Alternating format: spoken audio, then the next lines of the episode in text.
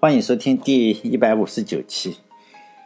就最近因为世界杯的原因嘛，然后电台实际上我好长时间没有更新了，因为现在是小小组赛的第三轮，就是为了防止小组赛你出现的时候有问题嘛，因此第三轮是两场比赛一起踢嘛，所以呢就有点时间了，呃，我就抽空更新一期关于足球的吧，因为这届这届世界杯啊。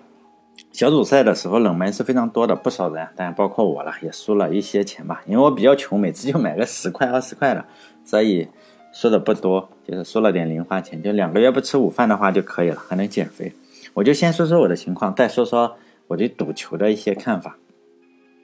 就算不在世界杯的时候，我也会买个一两注，因为工作以后啊，就是尤其到了我这个年龄，就工作以后，实际上你的朋友啊，还是你的同学什么，就慢慢。这个成年人就慢慢不看球了，你就找不到人一起看球，就比较少了。当然也有一两个，也又隔得很远，也不可能在一起看球了。就我都是自己买个一两注呢，就是哎，让自己看球的时候是有个动力。我要说明的是，就是买彩票这件事情是非常蠢的，尤其是在中国买彩票真的是非常蠢。我以前在节目里说过，你就是如果你想靠这个发财的话，永远不可能发财的。这个是有史以来就是你靠赌博买彩票。呃，想成为这个比较有钱的人，就是最蠢的方法。所以呢，我一般对别人说，我这个是不买彩票的。实际上，我会买个足彩。我也说了，我觉得动机就是，你买了足彩的话，你晚上看球的时候，哎，心里好像是有点什么惦记的。但我要讨论的问题是，哎，大家都说这个博彩的公司操纵了比赛，真的是这个样吗？因为这个观点现在是主流啊。我出去说，我也是说，哎，肯定是打黑黑球。如果不打假球的话，我早就是富翁了。这个观点是主流，因为我们国家有一个比较伟大的音乐家吧，高晓松老师就说了，足球都是假球。他那个视频我也看了，当然大家应该都看过了。因为我当然没有能力说这个话，就是改变这个说法。嗯，我出去我从来都是说这个是假球，肯定是假球的，因为我这个钢管舞演员也没有办法像高晓松老师有那么多线人，也没有说像高晓松经常去现场，因为我只看过几场中国的现场，只看过几场中超的比赛。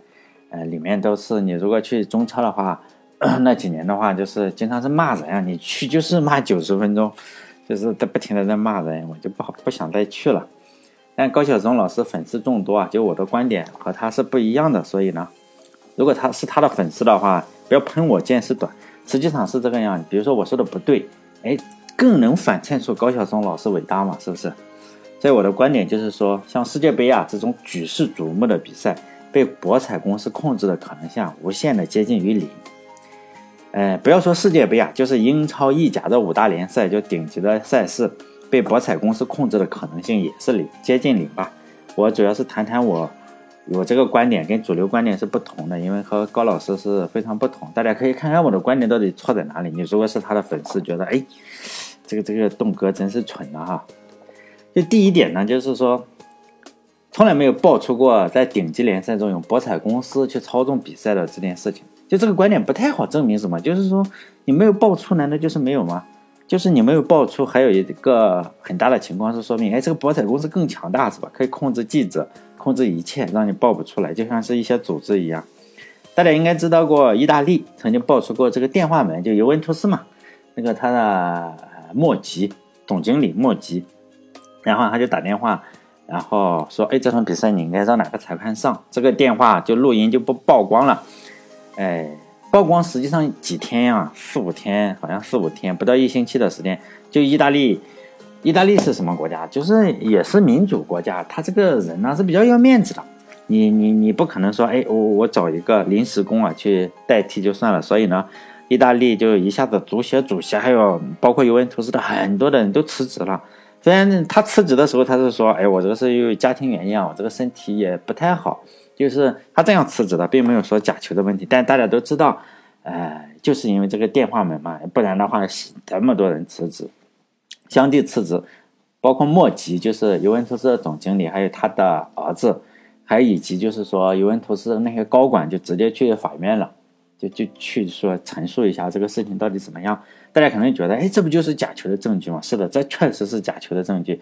但是呢，这不是博彩公司操控的证据。就是现在大家非常明了了，就是说推动爆料这个事情，就是把他的电话录音的这个是一个我忘哪个国家，好像法国还是比利时的一个呃几个几个博彩公司联合起来，就是说我推动的，就是说呃让它更公平一点比赛的，就是博彩公司，我忘了叫什么名字了，好像是比利时还是法国的一家博彩公司在后台推动，就是搞这个墨迹嘛，就你不能够打假球这个样子。第二点呢，就是说。博彩公司呢，根本不用控制比赛就可以赚到钱。他他赚钱的方式不是说，哎，我要控制比赛。在这里一下，我就定义一下这个博彩公司啊，因为我说的就是大中型的博彩公司，大型或者中型的博彩公司，比如说威廉希尔或者利博或者是 B 问就是说这些能够在比如说皇马的这个胸前做广告啊，或者 AC 米兰这个胸前做广告的这些公司，这种公司有个特点，它不做这个低级别联赛的，比如说印尼青年联赛啊，或者是。泰泰国的这种哪个联赛，这个东西他们不做，因为我觉得可能特别低级别的这些联赛做假球，比如说被博彩公司控制住了，这个可能性更大。嗯，咱们不讨论这种，就是说威廉希尔、必问或者是利博这种公司，这样的公司说实在非常多，也有几十家吧。可能跟咱们做 IT 公司一样，就有微软、有谷歌、苹果、IBM 或者 Facebook。这一些，你觉得这几家公司会联合起来统一的来坑客户吗？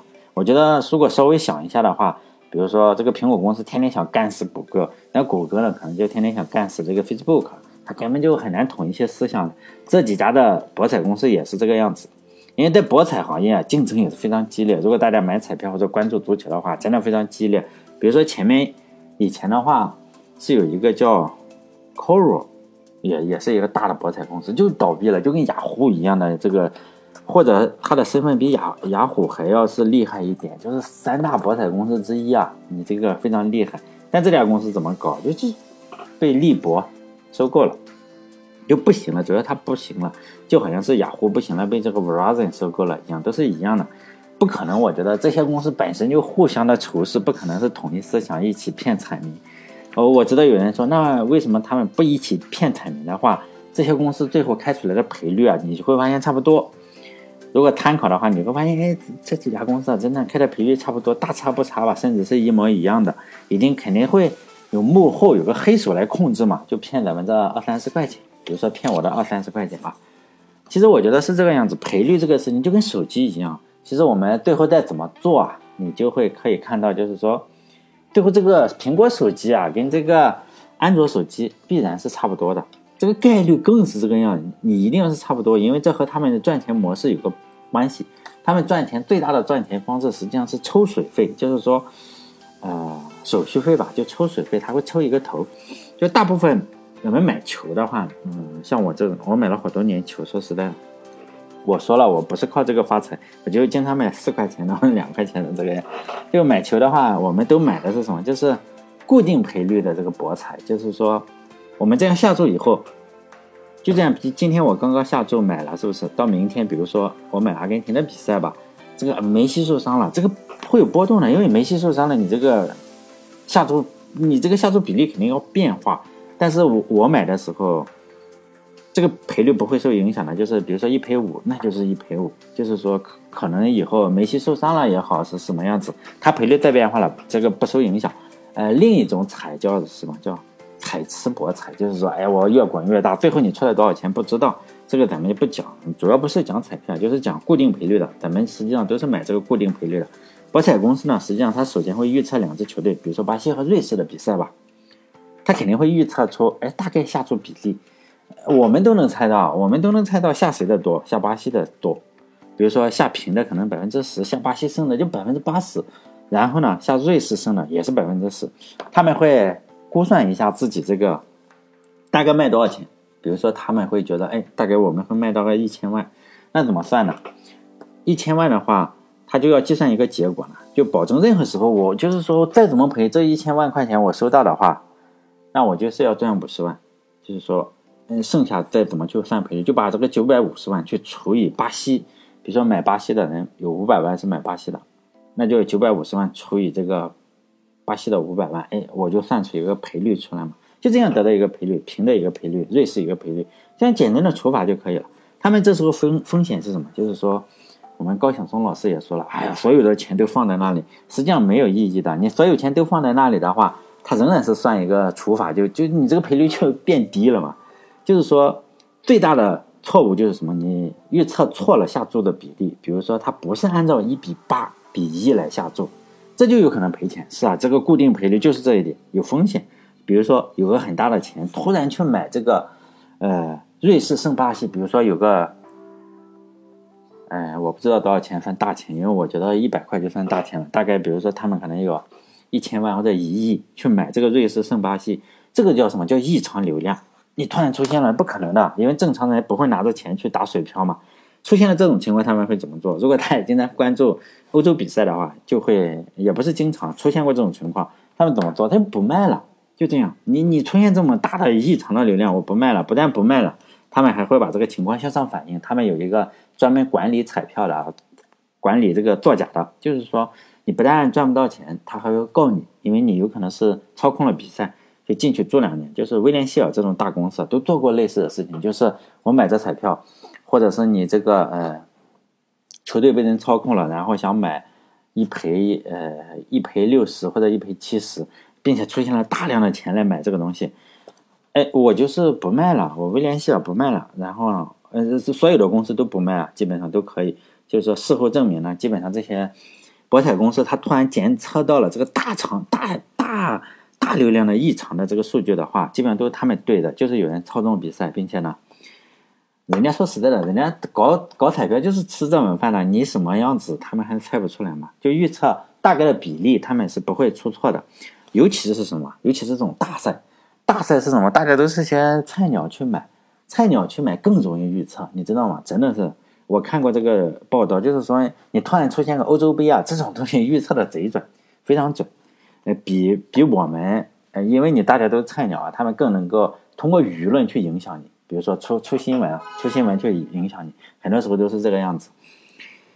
就以前，如果大家，我以前在电电电台里啊做过，就是讲贝尔电话，但是我没有展开讲的一件事情，就是，呃。贝尔就是大家通通过电话来操纵这个呃，他们美国是买橄榄球啊，买橄榄球，当然美国也有博彩业，他可能就是搞橄榄球。贝尔刚出现的时候，他们就通过电话哎来操纵比赛，然后呢，就有一个这个博彩公司就跟贝尔还有这个警察局联合起来，然后去去就是说哎我打击整个的赌博业这个样子，他们非常痛恨这个你你作假，非常痛恨，他们不作假。他最讨厌的就是作假，为什么？因为他们拿这个抽水就不错了，就一千万赚五十万，是不是很好？我这样可以长期的吃嘛？你把人都骗死了，就很崩溃，就完全没有冒着被公司、被竞争对手弄死的风险来操纵比赛。就我再再说下一个观点，他们是有什么能力？他们根本就，你也不能回答他们不操纵比赛，也不能回答他们操纵比赛，这是一个陷阱嘛？就好像是说，你说我操纵。你说栋哥操纵美国大选，你不管你回答操纵或者不操纵，这都是不对的。为什么？因为我没有能力操纵，真的是，就是特朗普不是我选的，除非他是吧？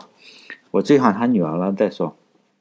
就说没有你没有能力操纵，我我讲一下为什么没有能力操纵。在这种顶级赛事之中啊，博彩公司你就发现它的力量实际上并不大。比如说咱们买个足彩可能是赚个小钱，然后比如说我猜对了，我经常在。朋友圈里晒一下就玩玩嘛，可能我花了两块钱，最后赚七倍，哎，赚了十四块，赚了七倍这个样子，玩一下。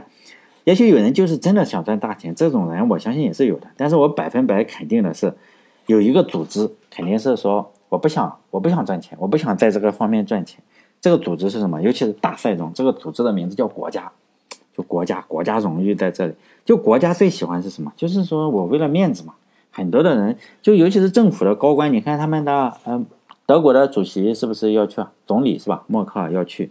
你看那个沙特的那个王王储是不是要去啊？坐在那个看台上看，这种什么？只有面子。他们为了面子呢，实际上是可以损失钱的。我们可以看到了，什么开幕式，你看看台上坐着普京，那那么多的人都派什么特使去，呃，还有很多。哎，牵扯到自己国家比赛的话，那个那个就默克什么就去了。就博彩公司呢，是为了赚钱。这些大佬呢，就是说我说的这种默克这种人，或者是普京这种人呢，是为了什么？是为了要面子是吧？可以说国家荣誉。就我看过 最好最不可思议的一个帖子，就是说博彩公司呢为了赚钱，把美国队做出去了，因为美国队没有进入，把美国队做出去了，这个想法就太大胆了。因为博彩业的老大是谁？现在来说是，嗯，威廉希尔公司市值是多少？大家可以看一下市级市值，它上上下下的非常少，但对咱们是大钱，对一个公司来说不是什么钱，就三十亿美元左右，就是这是比较大的公司了，三十亿。大概相当于苹果公司市值的话，三百分之一。苹果公司一分三百个威廉希尔，就这样。如果是这样几个公司，你就算是跟威廉希尔匹配的，没有几个，三四个。包括现在呃突然上线的，就是说在网络上卖的那几个，不会比威廉希尔大，可能就是说花样比较多，但是威廉希尔也挺厉害的，他们什么都赌。就这样几个公司呢，就算是他们联合起来，想让谁赢。就让谁赢？比如说，他们能够把美国做掉的话，我相信，如果他们能把美国做掉的话，我就相信我们伟大的中国就可以拿出中国烟草一天的收入，就把中国送到冠军冠军上，真的是可以。就我觉得这种东西啊，一旦牵扯到了国家荣誉，这种公司还不识抬举的话，比如说你不识抬举，是不是？你要做俄罗斯，或者你要做掉德国，做掉阿根廷，不管哪个国家，你根本就没有任何生存空间。我觉得，如果大家不只看世界杯的话，应该知道，比如说你得一个冠军或者亚军，这个球员是回回国要坐飞机，他们当然都是坐飞机。坐飞机的话，很多国家是派什么？派自己的空军，开着 F 十六啊，或者是什么东西来空军，然后呢护航的护航回家，因为大家就是你得个冠军或者亚军或者第三名都是非常荣耀的事情。如果你一个小小的博彩公司就能让国家队出局的话，我觉得这些战斗机啊，就就派上用场了，他就不护航了，他就直接去把你这个威廉威廉希尔的总公司给炸了。而且说实在的，威廉希尔怎么说也是英国的公司嘛，这个英国大赛的成绩，说实在的也实在是不是很好看。如果按照高晓松老师说的话说，哎，那个欧洲他搞不定是吧？欧洲比如说呃美国他搞不定，德国搞不定，法国搞不定啊。这个买不买不掉，但是呢，他最喜欢搞的是谁？非洲和南美的球队，因为看起来他说非洲南美球队最最喜欢配合嘛，也就是说这个国家是比较穷，比较穷呢，他们就人穷志短嘛。像我的话，给我是吧，五十块钱我就跳钢管舞这个样子，人穷志短。但是德国、法国不差钱。我们来说一下，就南美的球队和非洲的球队吧，啊，看看他们到底穷不穷？就是第四个问题了，就是南美和非洲的球队真的穷吗？就是确切的来说，相比于美国、欧洲、南美和这个非洲啊，相对来说确实比较穷。但是呢，是他们的州穷，南美洲穷，非洲穷，但是不代表南美和非洲的球员穷啊。仅仅是说实在，仅仅是当个职业球员，包括在中国或者在哪个联赛中当替补的球员，赚到的钱，对我们来说啊，对我们普通人来说就是个天文数字。真的，他打替补都是天文数字。啊，能踢世界杯的球员呢，包括不管你是南美的也好，还是叫什么南美的也好，还是任何地方也好，他们像巴西的内马尔，或者是南美的就是阿根廷，都是南美嘛。阿根廷的梅西一年收入一亿多，一亿多美元，已经超过了什么威廉希尔一年辛辛苦苦搞几亿，他们超个中型的博彩公司，就收入啊超超过中型的博彩公司，哎呀，小意思。比如说比较穷的，最近也是比较火热的，就是塞内加尔，但我没有去过，可能是个穷地方，我不知道啊。就当家的球星马内，这次世界杯以后啊，身价一亿，问题肯定是一点问题没有。他们根本不太可能是冒着没有必要的风险。你你打个假球，你这辈子身败名裂。你说梅西什么样的人？C 罗，包括马内，马内塞内加尔的这些这些人，就是赚了无数的钱。这些人，就算是这些人不都不够聪明，但是这些人实际上他有经纪人的。如果大家看球的话，知道他们都是经纪人，经纪人负责帮他们谈任何事情，个个都是人精，没有一个是好人。比如说哈，我举两两三个比较呃厉害，叫门德斯啊，他是 C 罗的经纪人，这些，还有就是拉伊奥拉，这个这些人是什么？就是经纪人，王牌经纪人。这种拉伊奥拉这个人，就是说他什么都敢。都敢喷，从俱乐部到足协，到政府的税收、个人所得税，还有劳工政策，欧洲的劳工政策，什么都敢喷。嗯，欧足联他也敢喷，任何地方他都敢喷。我认为他不太可能就是怕你博彩业嘛，好像你博彩业有多少钱？说实在的，像拉伊奥拉或者是门德斯手下的这些球员的市值加起来啊，比如说有有这个博格巴呀，还有这个卢卡库，都是这个拉伊奥拉的，他的经纪人就是这这是博格巴或者卢卡库的经纪人，都是这个拉伊奥拉。然后这些人做任何事情呢，实际上都是让经纪人出面谈。我首先呢，我不认为他们穷，他们确实非常富。其次呢，我不认为这些博彩公司的钱能让这种人屈服，就是这些我说的拉伊奥拉或者门德斯这些人，嗯，屈服嘛。这些王牌经纪人手下的球员，这个加起来哈，比一个中型的博彩公司都要值钱。他们都非常非常富的，像经常这么一算，哎，十亿是吧？经常是这样。我前面说说了这一些呢，我的意思就是说顶，但我并不是说啊，我的意思是说，嗯，顶级赛事中有没有假球呢？难道不会有假球吗？我并不是这个意思。我觉得有假球是百分之百是有的，但是呢，这些做假球的事情不是博彩公司能够控制，好像我控制不了这个美国大选，但是普京有可能控制美国大选，是不是？就博彩公司的力量不足够，我认为能控制假球的力量实际上是。要远远比博彩公司的力量才还要大才行。比如说，国家力量是可以操控比赛的。如果有年龄比较大的人啊，像我这种比较大的，可能看过两千零二年的世界杯。当时我看了两千零二年世界杯是在日本和韩国同时举行的，就时间非常合适。我几乎每场比赛都看了啊。韩国韩国队最后就是说进了四强，其中韩国队是赢了两个强大的对手，一个是意大利，一个是西班牙。在二零一五年的时候嘛，好像是二零一五年，就非法嘛，被人爆出说，哎，有人操纵比赛，然后多名高管也进去了，是吧？很多大家应该知道，关注足球的话，很多文件也就曝光了。其中呢，就有文件证明，哎，韩国进四强这两场比赛呢都是假球。就打意大利的时候呢，我记得韩国一个队员跑过来就把拖地放倒了，我不知道那个韩国队员是谁。然后呢，主裁判 拖地肯定倒地了嘛，你。然后主裁判是墨西哥的主裁判还是什么，我忘记了。然后过来就红牌嘛，把拖地，呃，是黄牌，然后把拖地两张两张黄牌变一张红牌，然后罚出场。当时还没有视频裁判。再后来，意大利球员又进了一个球，然后呢又被判越位在线，所以呢，最后那个那个那个帅哥然后跳起来进了一个头球。帅哥忘记叫在日本踢球忘了叫，很多啊那时候很多的。那时候跟韩国的关系也非常好，就是我那时候上大学的时候，很多的女生就是那个，安贞焕是吧？好像是安贞焕是他的粉丝。哎呦，对韩国，但我那时候就比较讨厌韩国。就四分之一决赛的时候也是黑的不行嘛。韩国和西班牙是打比赛，那时候吹了几个球是无效，我记得好像是四个球无效，其中三个是西班牙进球了呢，都是以不正常的规则来判无效。嗯，三个球，三个好像是西班牙进了三个球，都是说要么出界了，要么越位，反正就这种情况。三个，其中呢，一个韩国队员，嗯，韩国队员还进了个乌龙，就四个球嘛，进了个乌龙也判无效，就是说我进乌龙之前，你这个呃西班牙的队员就是先犯规了，也是无效的。实际上成绩实际上就成了西班牙进了四个球，结果还是零比零。当然，你这个对心态打击是受不了的。这个好像是点球，然后输了，真的是。而且呢，这个裁判就是非常的坏，就是不管你怎么犯犯规呢，肯定是西班牙的牌，就这个样子。你这个韩国人说不定你拿个刀子来捅一刀，也也也判你没事，就是这么非常明显的黑球。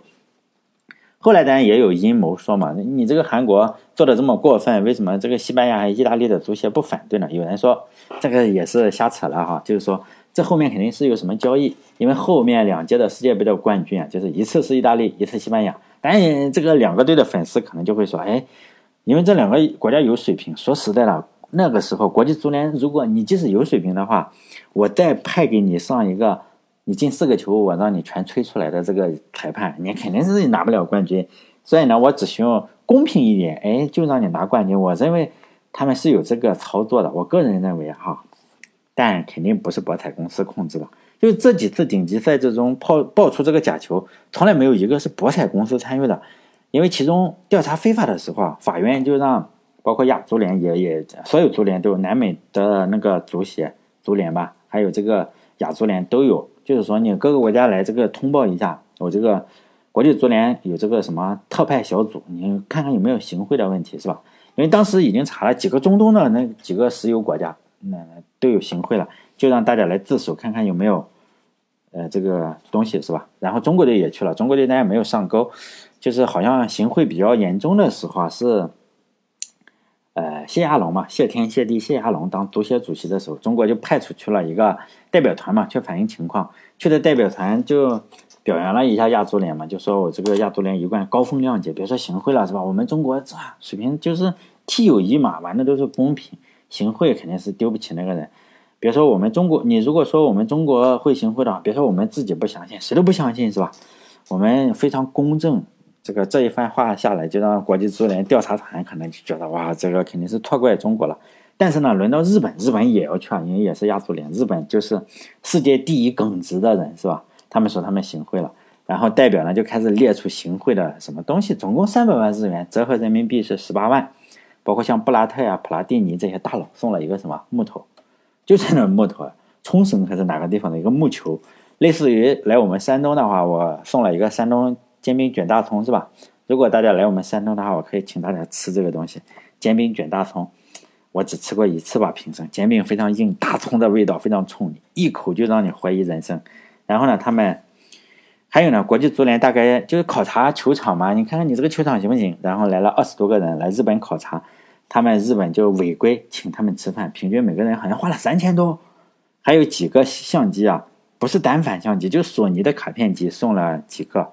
反正我觉得日本人真的很抠门，然后代表团还来日本考察球场的时候，可能带了一些家属啊，就带老婆过来了。他们违规给这几个老婆带老婆的人每人送了一身日本的和服，还有一个日本传统的那个手提包啊，咱不知道什么样子。然后把这一五一十的还列了个清单，就人家一个代表团嘛，你总共就花了个十八万块钱。住房费都没跟人家付，后来国际足联也觉得哎不好意思看不下去了，就说这个算是正常的赠与行为是吧？日本你们小心点，你别别别别说这个是行贿，这都是送了些家乡土特产，不算行贿。但是呢，你们这也是错误是吧？还是要向中国学习，中国人家什么都没送，土特产也没有送是吧？还表扬了中国，让让日本向中国学习。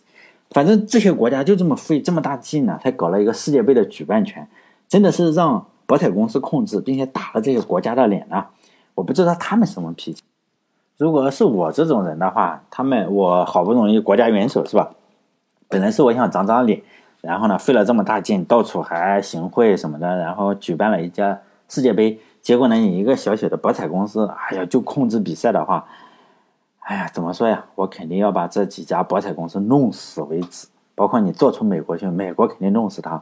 你做出巴西去，巴西弄死他；你做出日本去，日本弄死他，就这个样子。所以呢，我认为博彩公司不太可能控制比赛。想控制的话，就我前面所说的，像韩国一样，你得有什么国家控制。就算是控制比赛的话，还轮不到你博彩公司。就好像是控制美国大选的话，你不可能是动哥控制不了，一般人控制不了。哎，你如果说是普京控制，哎，那就有的有的看了，是吧？实际上，博彩公司也给美国的这些总统开这个，开这个，哎，谁当谁谁当选总统开赔率？那你觉得他们会会控制美国总统选举吗？这就是可能不可能的。好了，这一期就讲到这里。就是说，如果我说的不对的话，是吧？是吧？就以高晓松老师的为准。再见。